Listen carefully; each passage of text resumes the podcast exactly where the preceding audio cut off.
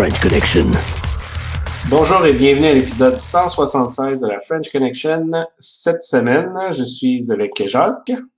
Bonsoir tout le monde. Et Guillaume. Bonjour tout le monde. Et Steve et Damien n'ont pas pu se présenter aujourd'hui, donc on leur dit euh, bonjour. Pour débuter, on a nos shameless plugs. Euh, ben, évidemment, le Hackfest en avance, que Damien va peut-être être de retour. La formation où ce que Steve donne au séminaire de Sherbrooke, toujours disponible. Le Hackfest Shop sur shop.hackfest.ca. Puis évidemment, la communauté du Hackfest sur notre serveur Discord, discord.hackfest.ca si vous voulez recevoir une invitation. Et euh, finalement, une petite exclusif euh, de Guillaume. Oui, merci Patrick. Euh, donc, euh, une petite exclusivité ici pour euh, les fans du Hackfest. Donc, une fuite de données à la ville de Rimouski. Donc, c'est une de ces belles histoires qui finit bien. Donc, je pense qu'on passe beaucoup de temps à taper sur la tête des gens irresponsables qui gèrent mal leur, leur système et leurs données.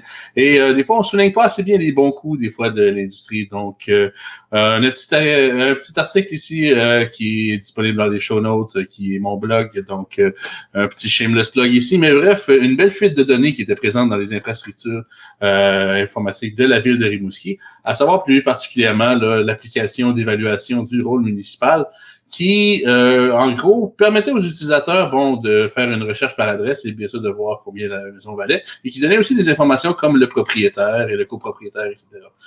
Ce qui n'avait pas été prévu mais dans la conception de cette application-là, c'est le fait que euh, bon, euh, elle dépend d'un API REST qui est grand ouvert. Et donc, cet API REST-là permet de piocher la base de données en sens inverse, c'est-à-dire que à partir d'un lookup par adresse, on peut aussi faire un lookup par nom. Donc, on, pouvait, on peut complètement domper la base de données complète de qui habite où et comment. donc, quand même une fuite de données assez, assez troublante dans certains cas. on pense par exemple à des gens pour qui la, la la vie privée est, primordiale. Euh, par exemple, les juges, les policiers, euh, les femmes qui sont victimes de violences conjugales, un ex-conjoint violent ou même euh, des stalkers et compagnie. Donc, le fait de quand même assez majeur. Donc, bon, sans rentrer dans, dans les détails de comment la vulnérabilité pouvait être déclenchée. En fait, des, rentrons dans l'unique détail intéressant, c'est un referrer check. Donc, l'API vérifie euh, dans les headers HTTP si tu viens bel et bien de l'application web. Et si tu es l'application web, ben, tu as le droit de faire pratiquement n'importe quoi avec euh, l'API. Donc, euh, un, check de sécurité qui est vraiment, vraiment nul. Et euh, fait surprenant, euh, en dedans de 48 heures, j'ai eu une réponse de la ville qui me oh, dit que ouais, que la fonctionnalité avait été désactivée et que là maintenant il y avait plus de nom qui, était là euh, pendant qu'ils cherchaient une façon de mitiger l'accès à l'API, qui est malheureusement là, une des un des bugs slash features de ArcGIS Server qui, dans le fond, fait juste servir des données autant comme autant et qui vérifie pas vraiment euh, qu'est-ce qu'on comment elles sont utilisées. Donc, euh, chapeau à la direction TI de la ville de Rimouski pour leur bel effort.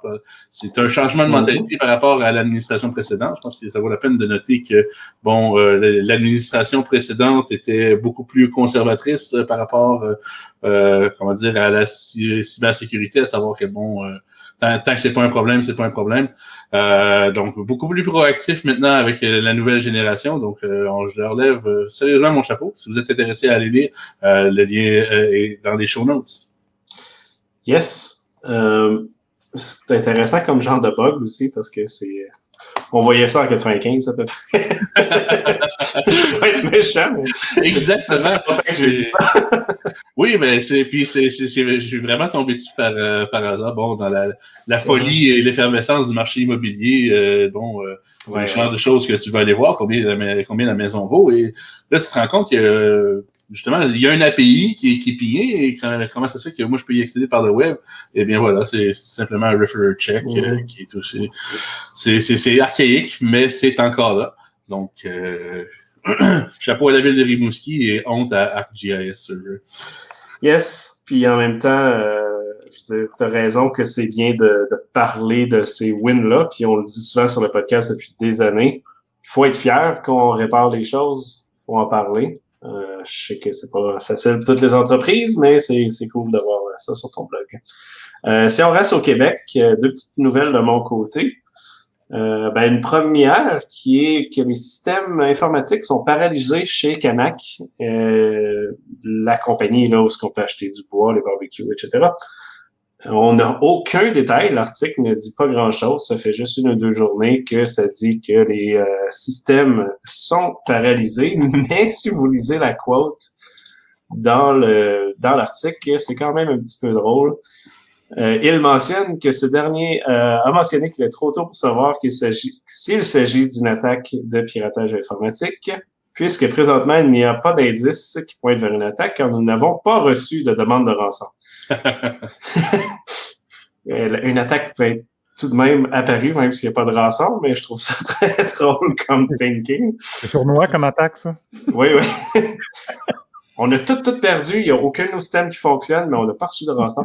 mais, mais on pourrait, on n'a aucune idée qu'est-ce qui se passe là. Fait qu'on risque d'avoir plus de nouvelles dans les euh, prochains jours ou semaines. Donc, euh, quelque chose à continuer de regarder en espérant que ce soit pas un ransomware encore une fois. Euh, un autre qui est en même temps un petit shameless bug, euh, un article par la communauté du Hackfest euh, par Samuel sur euh, la ville de Durham en, Ontario qui était victime en fait d'un ransomware. Donc, vous pouvez aller voir l'article sur blog.hackfest.ca. Ouais, mais ils ont eu une note de rançon? Ben ouais, pas mal tout. Puis ils, disent que présentement, je pense pas que le détail de la rançon est, est public là, mais les fichiers sont sur le dark web, le concept de l'échantillon, d'avoir 5, 10, 15 fichiers qui sont là. Euh, ce qui est dommage, c'est qu'on est pas mal ceux qui relisent cette information-là de manière exclusive. Tout ça n'en parle pas vraiment dans les médias. Évidemment, une ville qui se fait ransomware, pas important. Donc, si vous avez du monde en Ontario qui habite dans ce coin-là, ben, mentionnez-leur pour qu'il y ait un impact quelconque ou au moins l'information, savoir si l'heure donnée a été en jeu de ce côté-là. Donc, euh, sujet qui a été euh, très gros, mais pas trop discuté, Jacques, de ton côté, on parle du suivi sur la cyberattaque là, chez CNA. Oui, mais on a parlé dans le dernier podcast et puis cette semaine, j'étais curieux de voir s'il y avait d'autres nouvelles, donc euh, je suis allé fouiller. Et puis, euh, j'ai trouvé un article qui donnait un peu un résumé, mais ensuite, euh, je vais enchaîner dans quelque chose d'autre. Je suis tombé sur quelque chose d'autre d'intéressant, mais euh, c'est ça, la compagnie d'assurance CNA Hardy de Chicago qui déclare avoir subi une, une, une, attaque de cybersécurité sophistiquée qui a eu un impact sur ses opérations, notamment sur son système de messagerie électronique. En premièrement, je trouve ça drôle qu'ils sont obligés de mentionner sophistiqué, comme si une entreprise allait dire, ben, on s'est fait avoir par une, cyber, une, une cyberattaque niaiseuse. mais c'est drôle que tu dis ça parce que tu sais, dans le temps de, des, premières attaques d'Anonymous, les carrés rouges et tout, là, 2012, mm-hmm. la majorité des sites qui se faisaient avoir, c'est de l'injection SQL de base. Là. 1 est égal à 1. ça passait dans les médias comme des grands pirates, hein, ils sont euh, pirater la ville, le gouvernement. non, non, ils ont pesé sur Enter, ils sont venus se coucher, ils sont revenus avec la base de données au matin. Là, c'est comme, vous, avez, vous êtes pas bon, puis eux autres non plus. C'est ça qui arrive. fait que la CNN ne donne pas de détails sur la nature de l'attaque, mais selon un rapport de Bleeping Computer, l'assureur a été touché par un nouveau type de ransomware connu sous le nom de Phoenix Crypto Locker, probablement lié à Evil Corp. Le ransomware aurait crypté les données de plus de 15 000 appareils du réseau d'entreprise de la CNA ainsi que les ordinateurs des employés travaillant à distance qui étaient connectés au VPN de la société au moment de l'attaque. Hmm. Fait que là, les Mais, vont loin. Mm-hmm. On voit là quand même un certain effort au niveau du marketing, euh, du, du, du ransomware, à savoir que bon, on arrive avec un gros nom et surtout backé par Evil Corp pour les fans bien sûr qui viennent d'une télésérie assez populaire euh, chez les jeunes euh, informaticiens et moins jeunes, Mr. Robot. Donc qui est quand même là une allusion très, euh, disons, très cheap là, au monde euh, de, du piratage hollywoodien, si on veut dire. Donc, euh, à savoir que bon, il y a un nouveau rootkit, il y a moi, je me ferais vraiment en doute justement la sophistication de ce genre d'attaque-là, à savoir que bon, c'est des outils qui sont ramassés tablettes par des gens qui ne savent pas qu'est-ce qu'ils font, puis c'est réutilisé et ensuite, lorsque ça tombe dans les, les mains des Oui, exactement. C'est des groupes organisés de criminels. C'est pas des hackers qui savent qu'est-ce qu'ils font. Je veux dire, ils savent ce qu'ils font parce qu'ils payent sur le du logiciel qui est fait à leur place. Là. Mais on, on, est encore en script qui lise, comme on en parle avec Damien. Ce qui était intéressant, c'est que dans l'article, il y avait un lien qui m'amenait à un autre article, qui m'amenait à un autre article. Puis après plusieurs liens, euh, je suis tombé sur un site, peut-être que vous connaissez, je n'avais jamais vu, The Record, euh, qui traite des manchettes à propos de la cybersécurité. Et il y a un de leurs journalistes qui a interviewé un représentant anonyme, évidemment, du groupe R-Evil, aussi connu sous le nom de Sodina Biki. Et puis, j'ai trouvé des questions intéressantes, si tu me permets, Patrick, je vais en lire une coupe parce que c'était, ça, ça, donne une belle visibilité dans, dans, la pensée des pirates. Fait que l'intervieweur demande, vous aviez un dépôt de 1 million de dollars sur un forum de piratage et avez mentionné 100 millions de dollars de revenus. En considérant que vous obtenez des paiements en crypto-monnaie, alors aujourd'hui, vous avez probablement un demi-milliard de dollars? Combien est suffisant pour vous faire abandonner le ransomware? Et le représentant répond, vous avez tout compté correctement. Le dépôt a été retiré précisément à cause du taux de change. Pour moi, personnellement, il n'y en a pas de montant plafond. J'aime simplement la faire et en tirer du bénéfice. Autre question, il dit, pensez-vous que les rançons logiciels sont une arme parfaite pour la cyberguerre? Avez-vous peur qu'un jour ils puissent déclencher une véritable guerre? Auquel le représentant répond, oui, en tant qu'arme, il peut être très destructeur. Je sais au moins que plusieurs affiliés, parce qu'apparemment ce groupe-là, ils vendent du euh, ransomware as a service, mm -hmm. ont accès à un système de lancement de missiles balistiques. Un à un navire de croisière de la marine américaine, un troisième à une centrale nucléaire et un quatrième à une usine d'armement. Il est tout à fait possible de déclencher une guerre, mais cela n'en vaut pas la peine. Les conséquences ne sont pas rentables. Toujours l'argent hein, qui parle. Puis celle-là, ça revient un peu à pourquoi le lien de CNA, c'est il demande vos opérateurs ciblent-ils les organisations qui ont une cyberassurance? Il dit Ah oui, ça c'est un des morceaux les plus savoureux, surtout pour pirater les assureurs en premier, pour obtenir leur base de clients et travailler de manière ciblée à partir de là. Après avoir parcouru la liste, ben, on frappe lui-même. Hey, on peut faire un parallèle au Québec. Toutes nos compagnies ah d'assurance ont été piratées. Toute la gang. Toute, hein? que, La dernière question qui donne euh, encore des, des, des, chiffres incroyables. Comment traitez, ça j'ai trouvé ça intéressant, comment traitez-vous les négociateurs de ransomware? Est-il plus facile de traiter avec des professionnels? Est-ce qu'ils aident ou rendent la situation plus difficile? Puis il répond, 70 là, sont juste là pour faire baisser le prix. Très souvent, ils rendent les choses plus difficiles. Par exemple, l'entreprise a un chiffre d'affaires d'un milliard de dollars, a été rançonnée pour un million. Le négociateur vient et dit, nous, on s'en fiche, on ne donnera pas plus que 15 000. OK, on réduit le prix à 900 000. Il offre 20 000. Eh bien, on comprend qu'alors la conversation avec lui n'a aucun sens et nous commençons à publier les données pour que les propriétaires du réseau lui donnent une claque sur la tête pour avoir négocié de la sorte. Bien sûr, après ce genre d'astuce, le prix ne fait qu'augmenter. Au lieu d'un million de dollars, ils paieront un million et demi. Personne n'aime les marchandeurs, surtout les pirates. Ainsi, le plus souvent, les négociateurs sont susceptibles de faire plus de mal que de bien. en autre ah on n'est pas sur la plage au Mexique en train de négocier une couverte. Là. Non, c'est ça. Mais en même temps, ce qui, ce qui m'intéresse de, de, de l'entrevue que tu viens de lire là, c'est que combien de ce pourcentage-là est réel et n'est pas de la manipulation pour dealer là, euh, ben oui. inter-pays, parce qu'on le sait, il y a beaucoup de ransomware, c'est la Chine, la Russie, etc. Les autres qui disent qu'ils contrôlent les missiles, c'est peut-être pas vrai, puis c'est juste un concept de faire de la, de la bouette euh, du, côté du intelligence. Là. Ouais, ouais, c'est ça, ouais. du counter. Du FOD, comme on dit, mais écoute. Euh, Parce qu'imagine, le, le, gars de l'armée a reçu sur son bureau un article d'une entrevue disant on a accès au missile d'un porte d'un porte d'un bateau quelconque dans la marine. Le gars va aller vérifier tout ça, là. Ah ouais. Imagine le nombre de millions qu'il perd, c'est pas vrai. J'oserais croire. Mais c'est ça. Fait que là, oui, ça là, je l'ai trouvé un peu, euh, je peux pas dire exagéré, là, mais je me disais, ouais, il est en train d'étirer la sauce un peu, mais regarde, on sait jamais, hein. On prend pas. On en a vu des exemples comme quoi tu t'es exposé sur le web en RDP. Là. Ouais. C'est clair. D'un autre côté, moi, je, je pense toujours d'un point de vue stratégique, à savoir, si tu as accès à ça, la dernière chose que tu veux faire, c'est d'aller t'ouvrir la gueule pour euh, dire que tu as euh, Que tu l'as, pour qu'il trouve. Que, que, tu l'as. Ben oui, c'est ça, pour aller te. Voyons donc. Fait que ça sonne vraiment comme du counter-intelligence juste pour aller niaiser l'autre équipe l'autre bord. Hein. Ça sonne comme une guerre de qui pisse plus loin dans ouais, ouais. ouais, puis je veux dire, le gars est peut-être dans un channel IRC pendant le temps qu'il est sur l'entrevue, puis là, le monde sont là, drop cette ligne-là.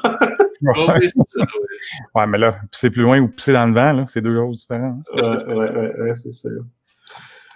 Ah, super. Donc, euh, de ton côté, Guillaume, on parle de Texas qui a été arrêté pour, euh, qui a voulu faire exploser un centre de données d'Amazon. Oui, une histoire quand même assez triste, euh, qui est un jeune de 28 ans du Texas qui été arrêté euh, pour euh, conspiration, pour de faire un acte terroriste. le jeune voulait vraiment juste faire parler de lui. et donc, il aurait il aurait essayé d'acheter du C4 d'un agent double du FBI qui s'est qui, bien sûr, ont procédé à son arrestation. Donc, ce qu'il voulait faire, grosso modo, c'est de faire sauter un centre de données Amazon dans le but de je cite le, cours, de faire euh, tomber 70% de l'Internet offline. Malheureusement, ce pauvre individu n'a pas entendu parler de redondance et euh, de, cloud, mais bon, euh, on lui souhaite quand même un prompt rétablissement. donc, c'est quand même une histoire assez farfelue parce que mm-hmm. En aiguille, on, on voit toutes les, les différentes lacunes de quelqu'un qui voudrait faire un méfait, mais qui n'y arrive vraiment juste pas. Mais je sais, en plus, l'affaire d'acheter une bombe de quelqu'un d'autre, 95% des cas sont documentés sur le web, by the way, puis c'est ben toujours la filière qui est fournie. Fais-la toi-même, ta bombe, non, non? Tu peux pas savoir la différence entre du C4 et du Play-Doh. Oui, c'est ça. Il y en a un qui est dealé par les militaires, c'est... Ah. Puis ben, je suis bien content que le gars soit niaiseux, ça c'est vrai. Oui, ben c'est sûr. Écoute, euh, c'est, c'est, faut pas que ça serve euh, à, des gens plus sérieux et dans, dans, leur méthode. Mais ce qui est quand même intéressant, bon, c'est de voir justement où, les lacunes. Bon, justement, n'achetez pas de bombes du FBI, s'il vous plaît. Mais aussi euh, le fait d'échanger sur une plateforme qu'on essaie, que le gars estimait sécure, qui est le, bon l'application quand même très populaire Signal, donc qui encrypte de bout à bout et donc euh, qui te met à l'abri présumément des euh, agents de la paix. Euh, petit problème, c'est que c'est ce qui est au bout qui est problématique, à savoir que bon, la personne qui avec qui conversait l'a rapporté du jour au lendemain. Donc, ce, ce, le facteur humain dans ce genre de choses-là est toujours plus grand que toutes les technologies euh, couplées. Donc, euh, une belle histoire d'un attentat raté mm-hmm. par quelqu'un qui... Le signal, c'est super encrypté, là, mais il faut que tu donnes ton numéro de téléphone à l'autre personne. c'est un concept de trust. Ouais. Euh, donc, ouais, c'est ça. C'est c'est une, histoire triste euh, d'un individu triste avec euh, des dessins très tristes, mais bon, euh, ça, ça, ça, soulève quand même beaucoup, beaucoup plus de questions que ça, que ça n'en répond. Merci Guillaume. Jacques, de ton côté, on parle du rapport de F-Secure qui a 40% des familles de ransomware qui sont en, mesure d'exfiltrer des données du réseau. Ben oui, bien chercher ce qu'on parlait là, là, quelques minutes encore. Exact. Le chiffre est petit, par exemple. Je pensais que c'était plus que ça. Comment? J'aurais pensé que la majorité ont de l'exfiltration de données, pas juste 40% Ben là, on ne parle pas 40% des rançons officielles. Eux, la, firme F-Secure, ouais, la famille, en, Finlande, c'est ça, ils rapportent que 40% des familles de rançons officielles qui ont été découvertes en 2020, donc on ne parle pas de tout, ce qui ont été découverts en 2020, sont maintenant en mesure d'exfiltrer les données des réseaux avant de les crypter. Fait qu'ils appellent cette évolution-là le, ransomware 2.0 et c'est une tactique qu'on voit de plus en plus utilisée. Donc, euh, comme l'explique Calvin Gann, le directeur général du Tactical Defense Unit chez F-Secure, les organisations disposant de sauvegardes fiables et de procédures de restauration efficaces sont en bonne position pour se permettre une attaque par ransomware sans avoir à payer. Cependant, la gestion d'une fuite potentielle des données est un défi radicalement différent surtout pour les organisations qui possèdent des informations confidentielles, qui, euh, justement, je me souviens, Damien parlait justement la semaine dernière des avocats, les comptables. Ça vient toujours ce que ça vient valider ce que je dis toujours aux clients, des bons backups. Euh, c'est pas assez, c'est pas suffisant, ça règle pas tous les problèmes avec ces nouvelles tactiques-là. D'autres observations intéressantes dans le rapport qui disait que l'utilisation par les attaquants des formules Excel, une fonction qu'on ne peut pas désactiver vraiment là, pour obscurcir le code malveillant, a triplé au second trimestre 2020. Près des trois quarts des domaines utilisés pour héberger des pages de phishing étaient des services d'hébergement web. Donc, il faut se poser la question, ils ont-ils vraiment intérêt à aider euh, à, attraper des pirates s'ils font tant d'argent à héberger des, sites de pirates? Et les courriels ont représenté plus de la moitié de toutes les tentatives d'infection par des logiciels malveillants en 2020, ce qui fait encore euh, la méthode la plus courante de diffusion des logiciels malveillants dans les cyberattaques. Et le chiffre qui, qui, qui, est, que je trouve fascinant, mais qui ne me surprend pas, 61% des vulnérabilités découvertes dans les réseaux d'entreprises ont été divulguées en 2016 ou avant, ce qui les fait remonter à au moins 5 ans. Donc, mais la priorité, c'est la sécurité, tu sais pas? Ah, ce revient tout le temps à mon antenne que je chante chez les clients. Patch, patch, patch. Mm-hmm. Feature first.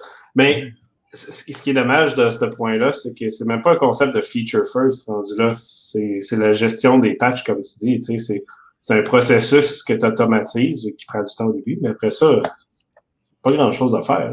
Ben, si tu automatises ça, il y a tellement d'outils pour automatiser la plus. il y a toujours un 20 là, qui, qui a un petit peu plus de travail manuel, mais ça reste que. Surtout que la majorité des entreprises se font avoir, c'est des PME ou ne sont pas très gros en termes de réseau. Le, le, fait que ça soit pas fait, je veux dire, il n'y a pas de raison officielle. Sauf le fait de dire que ça va arriver juste à quelqu'un d'autre. C'est pas mal tout. Là. Ça arrive toujours aux autres. C'est toujours aux autres que ça arrive. Ouais, puis moi, une des choses qui me frappe dans ces, dans ces choses-là, c'est vraiment le fait qu'on parle ici de choses de très bas niveau, à savoir que, bon, c'est des patchs pour des vulnérabilités qui sont vieilles, qui auraient vraiment dû être patchées, pour lesquels il y a des exploits publics qui sont wrappés dans des toolkits là, déjà tout faits. Euh, on parle ici de macro Excel euh, qui sont hébergés sur, euh, qui sont dans des fichiers qui sont hébergés sur des hébergements legit. Donc, le niveau technologique, de sophistication technologique est extrêmement bas ici. Là. On parle vraiment de cons qui s'attaquent à des cons. Donc, euh, oui, mais en même temps, ils n'ont pas le budget pour avoir un SOC en place. Puis, logiquement, ils devraient aller en SOC hébergé, mais ils sont même pas à MSS, MSSP. Tu sais. Le, il n'y a juste aucune vision parce qu'ils sont trop petits ou dans un domaine il n'est pas TI. Fait que la vision de la sécurité, ils ne comprennent pas, même s'ils arrivent dans les journaux à tous les jours. Ils ne voient pas pourquoi ça leur arriverait à eux. Puis je me souviens plus, euh, ça fait une couple d'épisodes, peut-être un ou deux mois. J'ai un contact qui m'a écrit puis il m'a dit, tu sais, euh, telle entreprise qui est comme une shop, là, euh, très, très de la soudure, des affaires de genre. Ben, ils n'ont jamais investi en TI. Il y a un gars qui roule les ordinateurs puis that's il y a un ransomware qui est rentré, puis ils ont mis 15 000 personnes au chômage. Tu sais, c'est fou, là, tu sais, le dire de « Ah, ouais, je vois aussi des nouvelles, ça n'a pas d'importance ». C'est pour ça qu'on dit à chaque fois, tant qu'il n'y aura pas une maudite loi, ouais. c'est l'argent qui va primer. C'est plate, mais c'est ça. Je me bute à ça constamment. Je veux dire, c'est un peu mon rôle. J'essaie de... Tu sais, je vise, je cible les PME pour essayer de les, les aider à se protéger, là, juste pour les conscientiser à ce, besoin-là. Puis, mm. comme, comme, tu dis, tant que ça n'arrive pas, tant que ça ne coûte pas des sous, il n'y a, pas un problème. ça ne fait pas les nouvelles assez non plus. Parce qu'en Europe, là, des, des, compagnies qui se font pirater puis qui font faillite puis qui ferment, là, dans les PME, il y en a une maudite gang. Mais au Québec, on ne voit pas ça. Non. Peut-être peut le projet de loi 64 en espérant que ça va aider ça. Peut-être, peut-être. Obligation de publier. Hmm. On, posera la question à Damien pour la prochaine fois pour la France, mais euh, il nous le dit souvent qu'il y en a qui disparaissent. Mais bon, c'est dommage. Guillaume, si on retourne sur un sujet euh, qui, nous intéresse souvent, la French Connection, l'Inde qui veut utiliser la reconnaissance faciale pour identifier les personnes vaccinées de la COVID. Comment? Euh, dans le fond, c'est c'est l'Inde qui justement veut utiliser la technologie euh, Adar, qui est dans le fond une des plus grosses euh, firmes de biotech de, de bioreconnaissance, si on veut dire, euh, au monde. Euh, donc, qui est quand même très populaire en Inde. Le gouvernement indien qui a rendu son usage obligatoire en 2017 pour l'utilisation des services gouvernementaux en ligne. Donc, c'est quand même très intégré dans le tissu social indien d'utiliser la biométrie. Euh, mais donc, beaucoup plus que nous. Je pense que nous, on est beaucoup plus euh, frileux à cette idée-là. Euh, Là-bas, je présume que bon, euh, les rapports de pouvoir sont pas les mêmes entre le gouvernement et les citoyens. Et euh, mettons que bon, c'est pas la, même chose. Poser la question, c'est un petit peu y répondre. Donc, à savoir que bon, le gouvernement indien veut utiliser euh, en fait, ils utilisent déjà les, euh, la biométrie par contact, donc euh, des scans de rétine, ils utilisent les empreintes digitales. Et là, euh, donc maintenant, ce qu'ils veulent, ce veulent faire, ils veulent éviter les contacts, ils veulent rajouter par-dessus ça la reconnaissance faciale. Et bon, on penserait que justement ça serait donné à une de ces compagnies indestructibles ou plutôt blindées. Mais non, c'est en fait la compagnie Adore est quand même sur le radar pour des fuites de documents financiers. Donc, côté cybersécurité, c'est vraiment pas un, un 5 étoiles. Donc, ça soulève vraiment la, question à savoir justement là, ou le, comment va s'orchestrer la tendance euh, de l'utilisation des données biométriques dans d'autres pays, euh, en sachant que bon, euh, ça se fait déjà ailleurs, donc et pas de, de, façon simple, mais vraiment de façon extrêmement répandue. Là, ça c'est l'Inde, et comme Jacques me texte. c'est pas juste en Inde que ça pense à ce genre de choses-là. Là. au Québec, ça parle beaucoup de passeport de vaccination. Au moins, on n'est pas rendu au niveau de la reconnaissance faciale, malgré qu'il y en a quand même beaucoup au Québec, puis euh, on s'en rend pas trop compte. Mais t'avais-tu un point à ajouter, euh, Jacques, sur ça? Un, point de débat, parce que je, je, suis ça récemment, puis j'ai vu des, des, tweets de, Steve et euh, je pense même toi-même, parce que là, le débat au Québec, c'est autour de est-ce que ça pourrait être obligatoire d'avoir un, passeport vaccinal pour, pour prouver qu'on a été vacciné contre le COVID-19, mais on parle d'un passeport numérique la question que je vous pose, messieurs, c'est est-ce que l'objection est simplement à l'idée d'un passeport numérique euh, ou euh, qui est dans les mains d'un gouvernement, ou est-ce qu'on est contre absolument l'idée d'avoir un genre de preuve de vaccination? Puis je vous donne mon point. Euh, là, plus de 20 ans, je suis allé adopter mes enfants en Chine. Et pour aller en Chine, ben, il fallait avoir un, passeport de vaccination qui montrait qu'on avait eu les vaccins contre la fièvre jaune, la malaria, ces choses-là. Fait que, ça existe depuis longtemps, l'idée d'avoir des preuves de vaccination. Est-ce que l'objection est simplement au niveau du fait que ça serait un passeport numérique?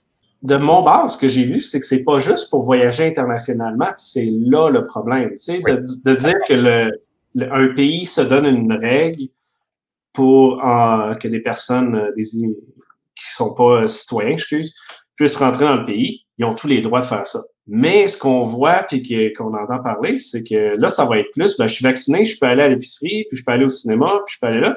Là, le problème de ça, c'est que c'est inter ta ville, puis ils vont voir qu'est-ce que tu fais, où est-ce que tu vas, quand est-ce, combien de fois.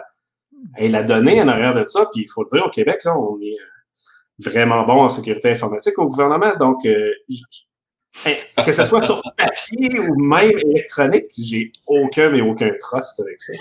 Les, écouteurs peuvent pas, peuvent pas te voir la face, là, mais moi, je le vois.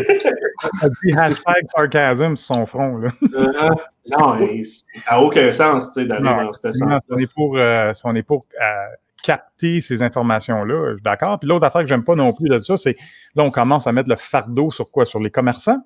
Hey, avant de rentrer dans mon commerce, montre-moi ton passeport. Là. Personne ne veut faire ça. Ils vont mettre des bornes dans les commerces, tu sais, je veux dire. c'est surtout là qui est, le problème, à savoir, bon, jusqu'à que. C'est au niveau de l'implémentation puis de la qualité de l'implémentation. Euh, bon, euh, comme Patrick dit, ici au Québec, euh, on est extrêmement bon en sécurité informatique, hashtag sarcasm. Un, est-ce que vraiment ça va être sécurisé? Deux, à quel point ces données-là vont être justement sécurisées du côté du back-end? Trois, au niveau des processus, quel genre de, d'invasion de, la vie privée va être, va être possible de, faire avec ces, ces données-là? Quel genre de traçage va, va être possible? Puis moi, je toujours puis ensuite, qu'est-ce qu'ils vont faire avec nos avec ces données-là? On, on le sait, le gouvernement, en ce moment, la mode, c'est à savoir de vendre des données en lot. Euh, on dit, bon, euh, on veut dénominaliser, il n'y a pas de problème, mais euh, c'est quand même là, une tendance qui est, qui est troublante, puis contre laquelle on n'a absolument aucun recours. Donc, c'est peut-être justement le mm-hmm. début de cette pente glissante-là au niveau de l'implémentation d'un système. Le système, la preuve de vaccination en tant que telle, ça, comme tu dis, ça existe depuis toujours, puis tant que moi, ça laisse la raison d'être. Maintenant, c'est au niveau de l'implémentation, puis au niveau de la gouvernance d'un système numérique autour de ça, que là, il y a un paquet d'écueils, puis je ne crois pas, moi non plus, qu'on est outillé pour bien gérer ça ici au Québec. Au Québec. on est sur la même page. Exact. Tu, soulèves le... Ah, mm-hmm. excuse. Tu soulèves le point aussi des, des données euh, désanonymisées là, pour le partage des données médicales et tout ce qui est dans, dans les nouvelles récemment. Euh, puis il y en a sur LinkedIn là, qui, je me souviens, je pense que c'est Stéphane Hamel qui, est très, très bon là-dedans, puis qui dit, tu sais, ça serait une bonne idée et tout. Puis c'est vrai que là, sur le fond de l'idée, c'est une bonne idée, puis que c'est super. Mais Colin, on n'est pas capable de faire de la sécurité sur un site web. On n'est pas rendu à partager les données. Je veux dire. Non, effectivement. C'est toujours. C'est ça qui est plat. Oui, je peux comprendre, c'est toujours pertinent et ça, ça peut être très intéressant d'avoir des données.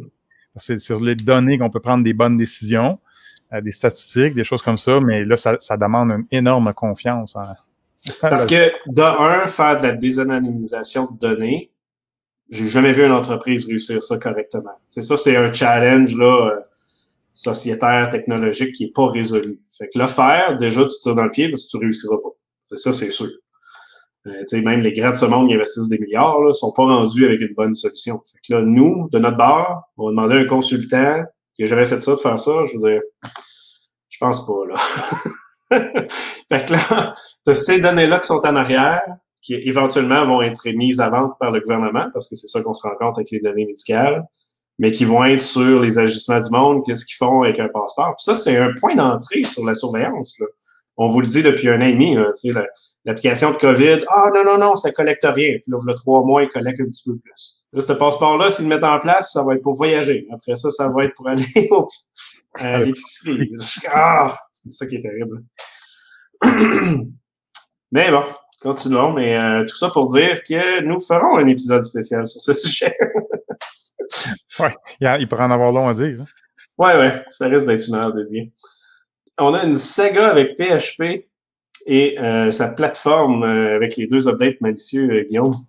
Oui, ben quand même une histoire assez intéressante au niveau de la gouvernance de projets logiciels. à savoir la plateforme PHP, qui est quand même un des langages les plus parmi les plus répandus dans l'écosystème du développement web, qui a reçu deux commits d'origine malicieuse, mais qu'on ne sait pas trop d'où ils viennent, qui ont été bon fait au nom du créateur du langage et de la gouvernance actuelle. Donc, euh, si on regarde le suivi, bon, initialement, on pensait que c'était euh, un des serveurs qui a été compromis. Et quand on se met à regarder le suivi qui est fait, on se rend compte que, grosso modo, il n'y a pas vraiment aucune christie d'idée d'où ça vient, puis de qu'est-ce qui a été compromis ou pas. Euh, donc, euh, c'est quand même intéressant à savoir que, bon, c'est quand même un des projets euh, disons, euh, un des piliers de la communauté web et euh, qui a absolument aucun safeguard là, au niveau euh, euh de, de, de, son infrastructure de développement, qui est essentiellement mm-hmm. basé justement sur, sur la confiance. Et lorsque moindrement qu'on enlève justement cette confiance-là, on se rend compte qu'il n'y a absolument plus rien qui empêche quiconque de faire ce qu'il veut, y compris essayer d'injecter du code malicieux dans une euh, une plateforme qui est utilisée dans plus de 80% des serveurs web. Là, ils ont décidé de changer de plateforme.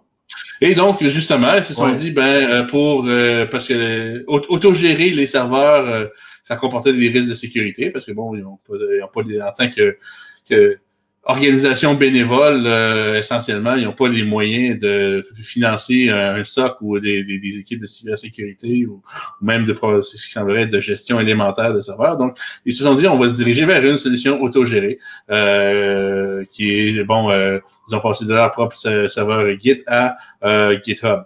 Donc, euh, les versions qui étaient jadis sur GitHub, qui étaient des versions jadis miroirs, sont maintenant rendues les versions canoniques de développement et c'est maintenant GitHub qui sert de plateforme centralisée. Maintenant, euh, connaissant les écueils de sécurité qu'il y a eu sur GitHub, ça soulève la question à savoir est-ce que c'est vraiment un meilleur move? Euh, on sait aussi que bon, Microsoft est propriétaire de GitHub, donc euh, et qu'ils ont beaucoup d'influence sur la plateforme, influence qui n'est pas toujours perçue comme étant positive. Donc, euh, ça soulève beaucoup de questions, à savoir un, c'est quoi ça, deux, où d'où ça vient?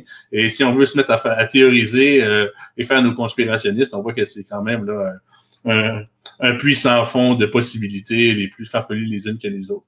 Donc, une histoire définitivement à suivre. Yes, tout à fait. Puis euh, ça veut pas dire qu'ils sont sur GitHub que leurs comptes seront pas compromis. Fait que à voir ce qui va se passer à ce niveau-là aussi. Là. Il y a toujours quelqu'un qui pousse une clé ou un mot de mm-hmm. passe à quelque part. Et là, que c'est public sur GitHub, c'est public. Donc, euh... Ouais, ouais, exact. Les, les, les commits avec du code dedans, des mots de passe.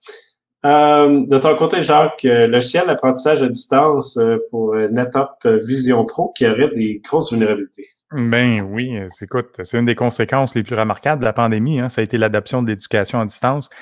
Mais voilà que McAfee révèle qu'ils ont trouvé des vulnérabilités dans le logiciel d'apprentissage à distance NetApp Vision Pro. Puis le logiciel, en fait, c'est pour que les enseignants puissent garder le contrôle des cours. Euh, les fonctionnalités comprennent l'affichage des écrans des élèves, le partage de ceux des enseignants, la mise en place de filtres web, le transfert d'URL, les fonctions de chat et le gel des écrans des élèves. Mais après avoir mis en place une classe virtuelle composée de quatre appareils sur un réseau local, ben, les chercheurs de McAfee se sont aperçus que tout le trafic réseau n'était pas crypté et qu'il n'y avait aucune option pour activer le cryptage lors de la configuration. Hey, c'est facile les examens, ça. Ah, C'est beau, ça. l'enseignant, quand il pose une question, il envoie un paquet réseau pour inviter les étudiants à se joindre à lui. Donc, ils ont remarqué que c'était possible de modifier ces données pour que l'équipe se fasse passer pour l'autre de l'enseignant. Les attaquants pouvaient également réaliser des attaques locales d'élévation de privilèges et finalement obtenir des privilèges système. Donc, euh, glo- globalement, les failles de sécurité permettaient une escalade des privilèges et des attaques par exécution de code à distance au sein d'un réseau compromis. Là, maintenant, à ce point-ci, la compagnie rapporte mal, là. déployer le cryptage euh, dans un avenir proche. Ça, ça- ça fait très mal. Je veux dire, s'ils ont juste pas pensé à la sécurité. Ouais, De zéro à la fin, rien pas tout. en partant, c'est de la logique, là, rendu là. là, je veux dire, c'est même pas. euh, c'est pas des trucs avancés, là. Je veux dire, ils n'ont pas pensé qu'en checkant le réseau, tu peux parler à l'autre. c'est la feature du logiciel. Puis c'est comme, ben oui, on va mettre du cryptage dans un avenir proche, mais quoi, là, euh, par le temps que les élèves retournent à l'école, je sais pas, là, mais c'est, c'est désolant. de voir ça. C'est vraiment moche. Ah, la version pro, peut-être, ouais. Mais bon, moi, j'envie quand même les générations qui ont euh, qui, qui peuvent s'amuser avec ça. Nous autres, dans, dans le temps, le, le summum qu'on pouvait avoir euh, comme plaisir euh, avec les logiciels qu'on avait, c'était de reverse engineering, tap-touche euh, et ce genre de, de Ah, t'as pas eu plus que ça? Ben, il y avait, il y avait, il y avait aussi le, le LAN de l'école, mais faut que je fasse attention à ce que je dis sur les ongles. On fera un épisode spécial pour parler des Ouais, de certaines écoles. Euh, beaucoup d'histoires euh, reliées à ça ici. Quand les gars, là, dans l'école, moi, ce que j'étais, c'était des dactylos, là, fait que... Ben, ça, quand t'es fâché, ça fait mal. Une attaque par délit de service, là, ça fait ça. ouais, dans le front. dans le front. hein. Ah oui. Euh, alright, euh, dernière nouvelle pour cette semaine. Euh, L'ex-directeur du GHCQ, Marcus Ouellet, qui propose un nouveau modèle pour réduire les incitatifs au ransomware. Interdire aux assureurs de payer. Oui, ben écoute, c'est quand même un, un très euh, un twist intéressant. Euh, donc, euh, c'est ça, Marcus Willett, le- l'ex-directeur du GXTQ. Pour ceux qui ne savent pas, le GXTQ, c'est un peu l'équivalent du SCRS, euh, bref, le service de renseignement britannique euh, qui veille à la euh, espionnage et contre-espionnage. Non, en fait, c'est le contre-espionnage, GXTQ, c'est Mhm. si je me souviens bien.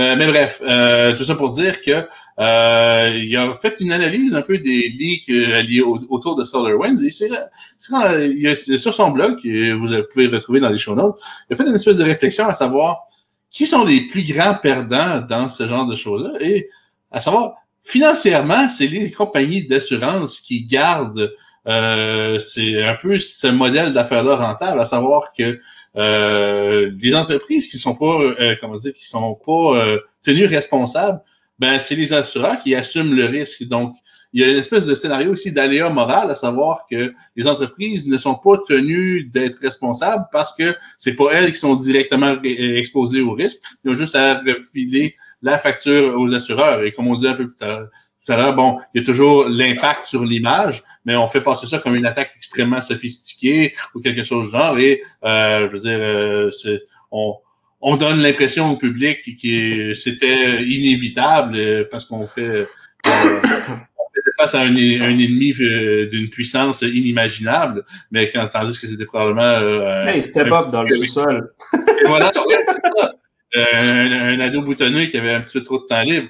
Donc, euh, à ce niveau-là, c'est quand même un, modèle intéressant. Savoir si on interdisait aux assureurs de payer le ransomware, quelle serait la dynamique de pouvoir entre les, justement les, euh, les, les criminels et les entreprises? Eh bien, je pense que là, la, la question deviendrait beaucoup plus intéressante parce que, un, ça fournit des incitatifs euh, dans la bonne direction, à savoir que, bon, ben, les, les entreprises euh, vont devoir investir dans leur sécurité parce qu'il y a, a personne qui va euh, rétroactivement euh, va dire, payer la note. Et d'un autre côté aussi, ça, ça ouvre toute la, la, question à savoir, bon, euh, jusqu'où ça peut aller, ces négociations-là? Euh, bon, on avait tantôt notre concours de pistes euh, avec un pirate anonyme qui disait qu'il y avait un compte de banque d'un demi-milliard de dollars. OK. Euh, mais à savoir, justement, est-ce que c'est vraiment réaliste les, les, les, prix pour lesquels ça, ça demande? Donc, je pense que ce serait une façon très intéressante de venir un peu déranger cet écosystème-là, puis la dynamique de pouvoir, justement, entre les criminels et les entreprises, que de dire, ben, on ne paye plus, euh, arrangez-vous avec, avec, les conséquences de vos actes. je pense que dans n'importe euh, quel autre secteur d'assurance, que ce soit les assurances personnelles, les assurances commerciales, le feu, le vol, etc., si c'est négligent, l'assureur ne paye pas. Donc, euh, comme euh, disait Jacques tout à l'heure, si on parle de vulnérabilité qui date de 2016, euh, on parle de négligence ici. Là. Donc, mm-hmm. Mais il y, a deux problèmes là-dessus. J'ai vu une grosse guerre sur Twitter quand ça s'est sorti. le monde a, argumenté beaucoup. Mais tu as le fait que présentement, les compagnies d'assurance, pour ça, je pense qu'on en a déjà parlé, mais les compagnies d'assurance ne font pas un bon assessment. Donc, ils vont assurer pour le cyber, mais il y a sûr quelque chose qui n'est pas sécuritaire en pensant peut-être que ça l'est. Fait que là, nécessairement, les prix vont euh, faire x10 là, dans les prochains mois, prochaines années. Ça, c'est un point. L'autre point, si demain matin, toutes les entreprises disent non, on arrête de payer, puis je suis 100% pour ça, mais l'impact négatif de ça, c'est que au, niveau de l'économie, ça va être bien pire que de payer rançon, par exemple. Parce qu'ils vont toutes faire faillite, ces entreprises-là. Ils vont toutes fermer parce que leurs systèmes vont rester cryptés et où leurs données vont être revendues, puis le compétiteur va les prendre, etc., etc. Je ne dis pas toutes, mais il y a une grosse partie qui vont euh, pogner un mur. Mais il faudrait aller dans cette direction-là, parce que tant que on, euh, on nourrit les criminels avec cette technique-là, ils vont continuer. Il faut que les paiements arrêtent. Puis on a, ça paraît pas, là, mais au Québec, là, vous avez à peu près 500 entreprises qui payent des rançons à tous les jours. Là sais, au Hackfest l'année passée ou l'autre d'avant, je me souviens plus, euh, Damien a présenté, c'était entre 3 et 500 entreprises québécoises qui étaient sur ransomware, puis vous envoyez peut-être trois dans les nouvelles. Ça, ça veut dire que toutes, toutes, toutes les autres payent, les compagnies d'assurance, puis les avocats leur disent de payer. C'est dégueulasse, là, pour vrai, mm. ce qui se passe. Fait que oui, il faut aller dans cette tendance-là, mais c'est pas vrai qu'il n'y aura pas d'impact économique. Là.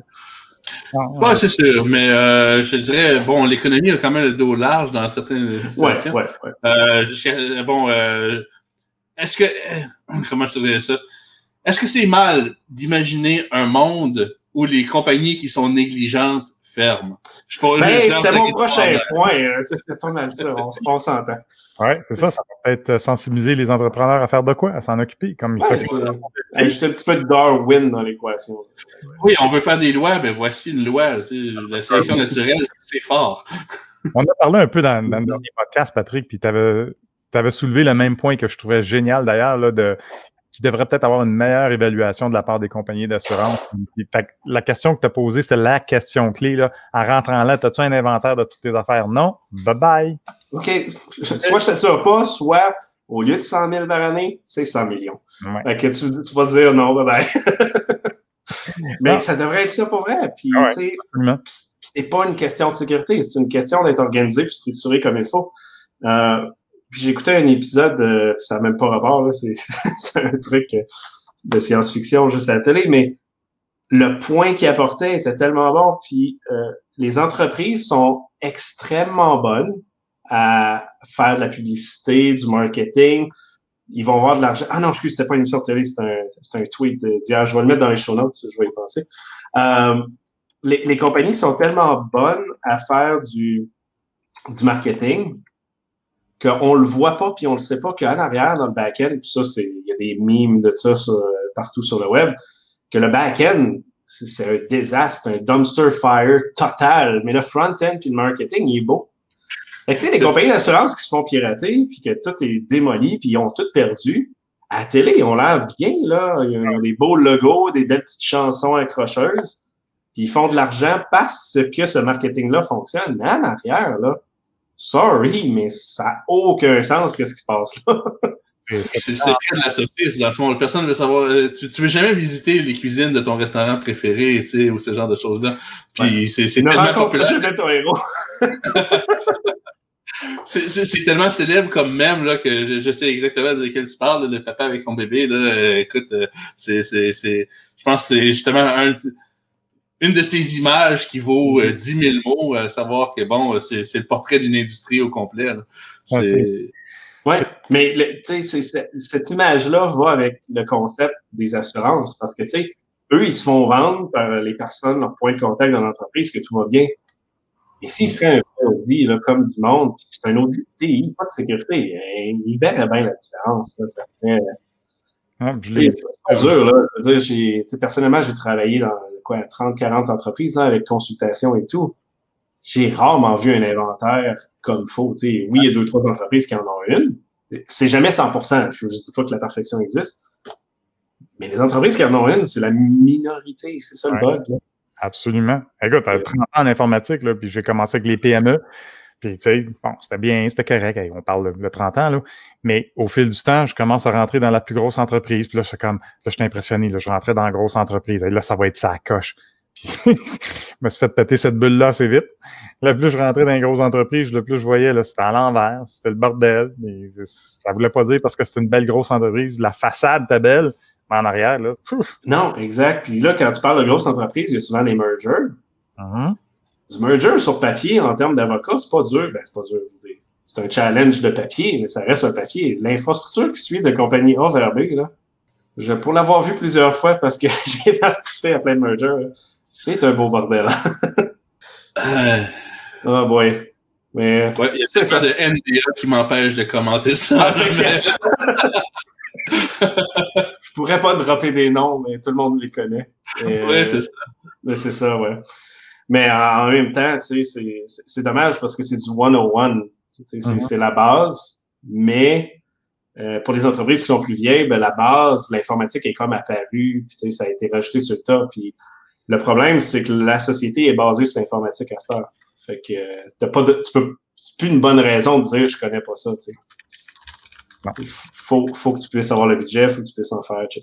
Donc, euh, Comme le point de Guillaume, est-ce que c'est correct? Est-ce que ça serait pas correct de vivre dans un monde où si tu t'occupes pas de tes affaires, ben la compagnie ferme, tu sais? Puis moi, je pense, ça, je pense à ça de l'autre côté, tu sais, je trouve ça, euh, ben, on va dire, désolant, triste, qu'on on doit vivre dans un monde où les entrepreneurs, les compagnies ne prennent tellement pas ça au sérieux.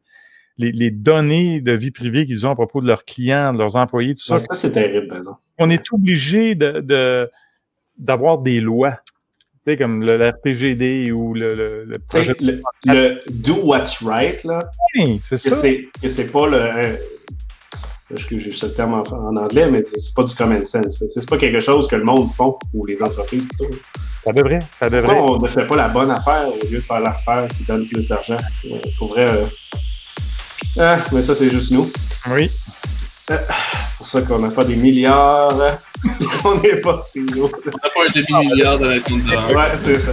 On va travailler avec le gars d'Ar-Evil pour avoir un milliard dans la compte Ah ouais, on va faire des entrevues pour ça, c'est ça. Euh, donc, euh, ça fait le tour cette semaine. Merci, messieurs. On en a vu quelques-unes sur celle-là. Oui. Donc, euh, on se revoit dans deux semaines. Comme je disais, il risque d'avoir certains épisodes spéciaux à venir. Donc, merci, messieurs. Mais, bonne, bonne semaine tout le monde. Il fait beau. Profitez-en. Yes. À la prochaine.